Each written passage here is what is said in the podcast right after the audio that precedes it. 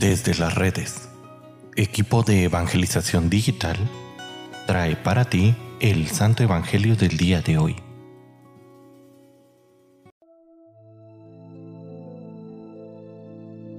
El día de hoy, miércoles 21 de junio, escuchemos con atención el Santo Evangelio según San Mateo. En aquel tiempo Jesús dijo a sus discípulos, Tengan cuidado de no practicar sus obras de piedad delante de los hombres para que los vean. De lo contrario no tendrán recompensa con su Padre Celestial.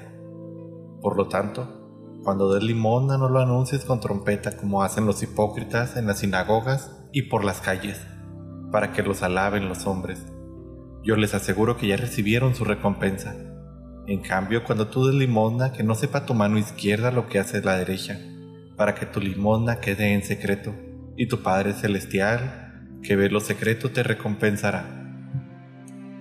Cuando ustedes hagan oración, no sean como los hipócritas, a quienes les gusta orar de pie en las sinagogas y en las esquinas de las plazas, para que los vea la gente.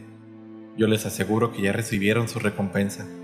Tú, en cambio, cuando vayas a orar, entra en tu cuarto, cierra la puerta y ora ante tu Padre que está ahí en lo secreto, y tu Padre que ve lo secreto te recompensará. Cuando ustedes ayunen no pongan cara triste, como esos hipócritas que descuidan la apariencia de su rostro, para que la gente note que están ayunando. Yo les aseguro que ya recibieron su recompensa. Tú, en cambio, cuando ayunes, perfúmate la cabeza y lávate la cara, para que no sepa la gente que estás ayunando, sino tu Padre que está en lo secreto, y tu Padre que ve lo secreto te recompensará. Palabra del Señor.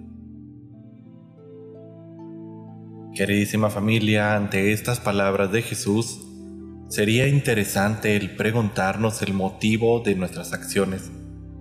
¿Qué es lo que está detrás de nuestra caridad, de nuestro servicio?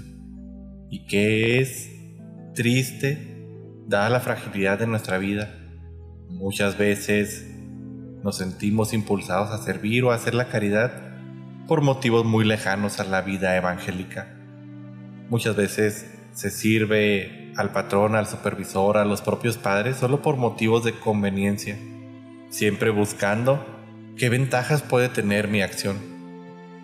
Y es que muchas veces la caridad que hacemos a nuestros hermanos necesitados tiene un trasfondo egoísta o meramente utilitarista que nada se parece al que nos propone Jesús. Todas nuestras acciones, querida familia, no solo aquellas espirituales como las que propone el Evangelio de hoy, deben de tener como única motivación a Dios y el amor a los hermanos. Cuando esto se vuelve una realidad, de ordinario se sirve con mucha discreción, pues lo más importante no es que nosotros hagamos las cosas para que los otros nos vean, sino que nuestra acción verdaderamente ayude a los demás. Esto si bien es una gracia, también es un ejercicio por eso hay que buscar que nuestra caridad y servicio sean por amor, de manera que solo Dios pueda verlo y que en este modo nuestra recompensa pues nos la dé Dios y no los hombres.